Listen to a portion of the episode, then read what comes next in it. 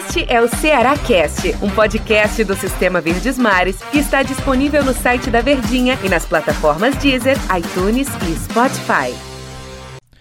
Olá, amigo ligado no Ceará Cast. Bom dia, boa tarde, boa noite, boa madrugada para você que está acompanhando aqui o nosso Ceará Cast. É um prazer incrível estar aqui ao seu lado no nosso Ceará Cast. Você torcedor alvinegro, você torcedor do Ceará.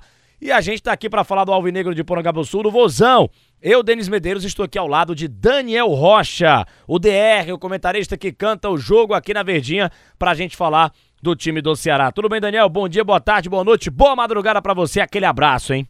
Fala, meu querido Denis Medeiros, estamos juntos e misturados. É sempre um prazer enorme a gente estar aqui nesses podcasts que já voltaram há algumas semanas a ser diários. Então, todo santo dia estamos aqui batendo aquele papinho e eu sempre agradecendo a quem dedica aqueles cerca de 10 minutinhos do seu dia, seja no trânsito, no trabalho, na academia, fazendo seja lá o que for, mas tá ligadinho com a gente, não perde esse papo. Um abraço especial para a torcida alvinegra, que é a maioria que escuta, lógico, aqui o Ceará Cast, né, Denis? Exatamente. A gente nesse assunto de hoje, já que o Ceará só joga no sábado contra o Santos, nos embalos de sábado à noite, às 9 horas da noite, a gente vai falar sobre o time do Ceará, exatamente essa situação é, do Vozão ter algumas mudanças para a partida contra o Santos é, visto que contra o Grêmio na estreia de Thiago Nunes o Ceará não se ouve bem. O Ceará não foi bem na partida, o Thiago Nunes não gostou de fato do time, o torcedor não, não gostou, nós da imprensa também não gostamos.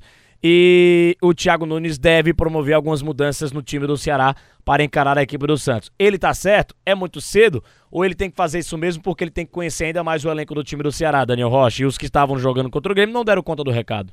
Olha, Denis, a questão é a seguinte: é porque o, o time do Ceará, na base, no papel, eu até gostei, né? Do que acabou eh, sendo desenvolvido em aspecto de escalação do Thiago Nunes, né? O que é que ele tinha ideia de colocar em campo, que no papel eram os melhores, né? No papel eh, não era ruim o time do Ceará para entrar em campo contra o Grêmio, porque a questão é quem tem que jogar bola não está jogando. E é isso que a gente tem falado nos programas. O time do Ceará é, é difícil o treinador resolver, esquema resolver, postura dentro de campo resolver, se, por exemplo, só para citar alguns nomes, se Mendonça não joga, se o Lima também não consegue ter uma regularidade. Se o Vina não é nem sombra do que foi temporada passada. Se a lateral direita roda e roda de posição e, e, a maioria dos que jogam nem é lateral de ofício. Então, assim, são muitos problemas que fica difícil a vida do treinador, seja ele quem for, de tentar dar uma boa qualidade nisso. É por isso que o time do Ceará, se dessa forma não está fluindo, é preciso mexer. É preciso oportunizar melhor dizendo. É preciso dar chance de jogadores que estão tendo menos minutagem, mas que têm potencial para render, eles acabem tendo a oportunidade de mostrar serviço, como é o caso do Eric. O Del Luiz trouxe, trouxe pra gente, né, sobre o, no programa do Show de Bola, lá na Verdinha, a questão de que parece que tem treinado ali com o Marlon como titular, Imagino eu na vaga do Fabinho para fazer meio ao lado do Sobral, porque o Fabinho iria fazer a lateral direita, ou seja, improviso mais uma vez, para lá na frente também você ter um Eric como titular. Então aí é a questão. São mudanças válidas? Pode ser que funcione, mas no papel também não parece que vai resolver. Mas acaba ficando de mãos atadas e, e isso sendo uma das alternativas para tentar fazer o time voltar a, a, se reencontrar com algum futebol vistoso, né, de mais qualidade. Exatamente. O Marlon, que é, foi criticado em algumas oportunidades que não estava com o Guto Ferreira, agora retorna, né? O que mostra que no Ceará precisa desse volante que prende mais a bola, que carrega mais o jogo, cadencia mais o jogo. O Marlon tem essa característica, né? Porque o Fernando Sobral é um cara mais defensivo junto com o Fabinho, são dois jogadores defensivos e hoje em dia é muito importante esse volante que tem qualidade no passe, que é um cara que, que conduz mais a bola. Não estou dizendo que o Marlon é, é um exímio condutor de bola ou um exímio passador, mas com as características do Marlon, no elenco do Ceará, difícil ter um. Talvez o Pedro Nares se pareça um pouco mais com ele. Acho que por isso que a escolha do Marlon para ser o titular do time do Ceará. E aí entra a questão de gosto, né? Se você gosta ou não uh, dessa, dessa entrada do Marlon no time titular, mas de fato o Guto Ferreira percebeu isso, colocou o Marlon na volância do Ceará e também agora o Thiago Nunes a tendência é que coloque também. Talvez é, seja porque o Oliveira ainda não, não, não voltou, Daniel Rocha? O Oliveira a gente não tem como avaliar, porque mesmo estando à disposição do Guto, ele perdeu muito espaço e se transformou num reserva, né? Tava jogando muito pouco antes mesmo de se lesionar. E agora é um bom tempo afastado, já estamos falando de meses. Então, naturalmente, quando ele retornar, ainda vai levar aquele tempo, né? Para ficar nos trinks. E aí o campeonato já tá no segundo turno. Então, não sei se dá para se confiar nesse tipo de jogador. Então, em matéria de característica, o Pedro Nares realmente parece que é o que mais se aproxima dessa qualidade de um volante com mais qualidade, não de, de passe, de construção, o volante passador. Eu prefiro o Pedro Nares. Que chega bem à frente, que bate, gosta de fazer gols e tem essa qualidade realmente. Só que aí também tudo entra na especulação porque o Nares não joga. É, é, difícil a gente ficar pontuando que determinado jogador possa entrar, possa ser uma opção, se a gente não está acostumado a vê-lo em campo, se ele não tem aquela minutagem. Mas em matéria de característica, estou com você e a gente já especulava desde antes da estreia contra o Grêmio que até poderia ser o Nares o titular. E aí o que, que aconteceu? No fim das contas, o Nares sequer entrou durante o jogo. Não foi nem opção para o Thiago Nunes. Então fica aí esse somatório de dúvidas que a gente não consegue ter é, uma certeza para, digamos, cravar qual que é o ideal, quem deveria jogar, qual é o melhor esquema. Ainda é uma grande incógnita como é que vai ser o Ceará do Thiago Nunes. Né?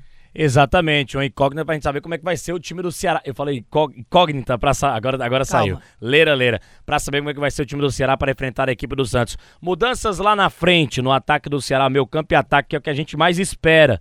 Porque esse time ele, ele, ele tá demorando para render na parte ofensiva desde a época do Guto Ferreira. Com o Thiago Nunes contra o Grêmio foi terrível. Precisa de mudanças lá na frente talvez um Rick voltar ao time titular, mudar o centroavante Clebão ser, ser titular no lugar do, do Jael. Eu prefiro, no momento atual, o Clebão no lugar do Jael, Daniel Rocha. O problema, meu querido Denis Medeiros, é que eu acho até, apesar de a gente ficar nessa eterna discussão, no começo do ano tinha o Viseu no meio também. Aí era Viseu, Clebão ou Jael. Aí Viseu saiu. Clebão ou Jael? Aí o Jael não podia nem jogar, suspenso ou lesionado, e não consegue ter sequência. O Clebão, inclusive, é algo pra gente destacar, sempre está à disposição, né? O Clebão não se lesiona, é impressionante. E tem uma alta minutagem. Normalmente o titular é ele. Entre esses três, bem ou mal, é isso que acontece. Mas aí, de novo, a gente volta para essa discussão, agora com o Jael à disposição. Clebão ou Jael? E era quase que unanimidade do torcedor que era hora de dar oportunidades ao Jael. E eu concordo. Inclusive lá no Instagram, no DanielRTA, quem não seguiu ainda, siga aqui o comentarista. Eu fiz uma enquete e deu suprema maioria, cerca de 80% Jael ao invés do Clebão. E aí com isso, o Jael joga e assim como o time inteiro foi muito mal.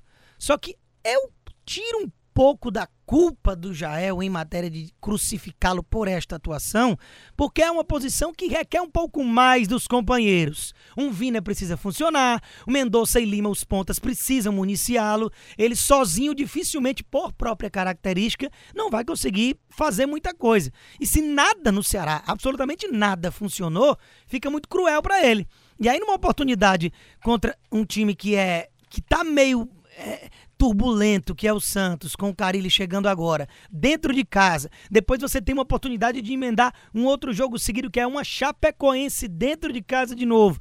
Você acaba tirando a titularidade desse jogador, fica um pouco ingrato, né? Então eu ainda daria uma sequência para o Jael, porque tecnicamente eu vejo como mais jogador do que o Clebão, mesmo tendo ido muito mal na última partida, mas não pode ser assim também. Joga um jogo e depois já não dá mais certo e troca, né? Pois é, é verdade. Eu, é, assim como lá você fala que a posição de goleiro tem que ter continuidade, eu acho que era centroavante também, porque centroavante vive de gol. Daniel Rocha, deu nosso tempo aqui, aquele abraço, foi um prazer inenarrável, hein? Sempre, tamo junto e até a próxima. Valeu, Daniel Rocha, valeu você, torcedor alvinegro aqui no nosso Ceará Cash. A gente volta na próxima edição, exatamente falando da expectativa e do jogo do Ceará contra a equipe do Santos, que o Ceará precisa retomar os caminhos da vitória, das vitórias e o Thiago Nunes tentar conseguir essa primeira vitória, o primeiro triunfo no comando técnico do Alvinegro de Porangabuçu. Grande abraço a todos, obrigado pela companhia, pela audiência. Até a próxima edição aqui do Ceará Cast. Aquele abraço para você, torcedor Alvinegro. Tchau, tchau.